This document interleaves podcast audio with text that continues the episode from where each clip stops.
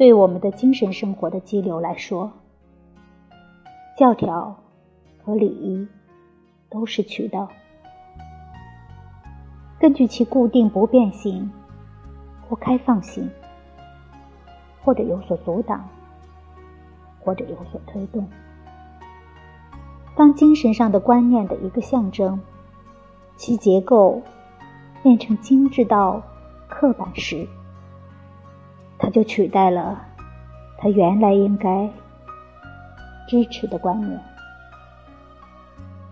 在文学艺术里，比喻是我们的情绪熏陶的象征，它激起我们的想象，可并不拘留我们的想象。因为他们从来不要求独占我们的注意力，他们为其他比喻的无穷可能性敞开着道路。如果他们堕落成为固定不变的表现习惯，他们就丧失了艺术价值。雪莱在他的云雀诗里。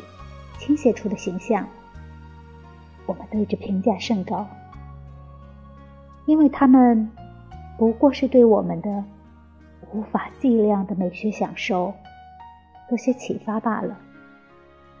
然而，如果由于这些形象恰当而又美丽，便通过一条法律规定，凡想到云雀时，这些形象。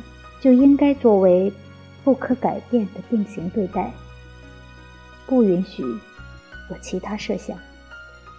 那么，雪莱的诗篇就会立刻变成虚假的了，因为这诗的真正价值在于它的流动有致，在于它的虚怀若谷。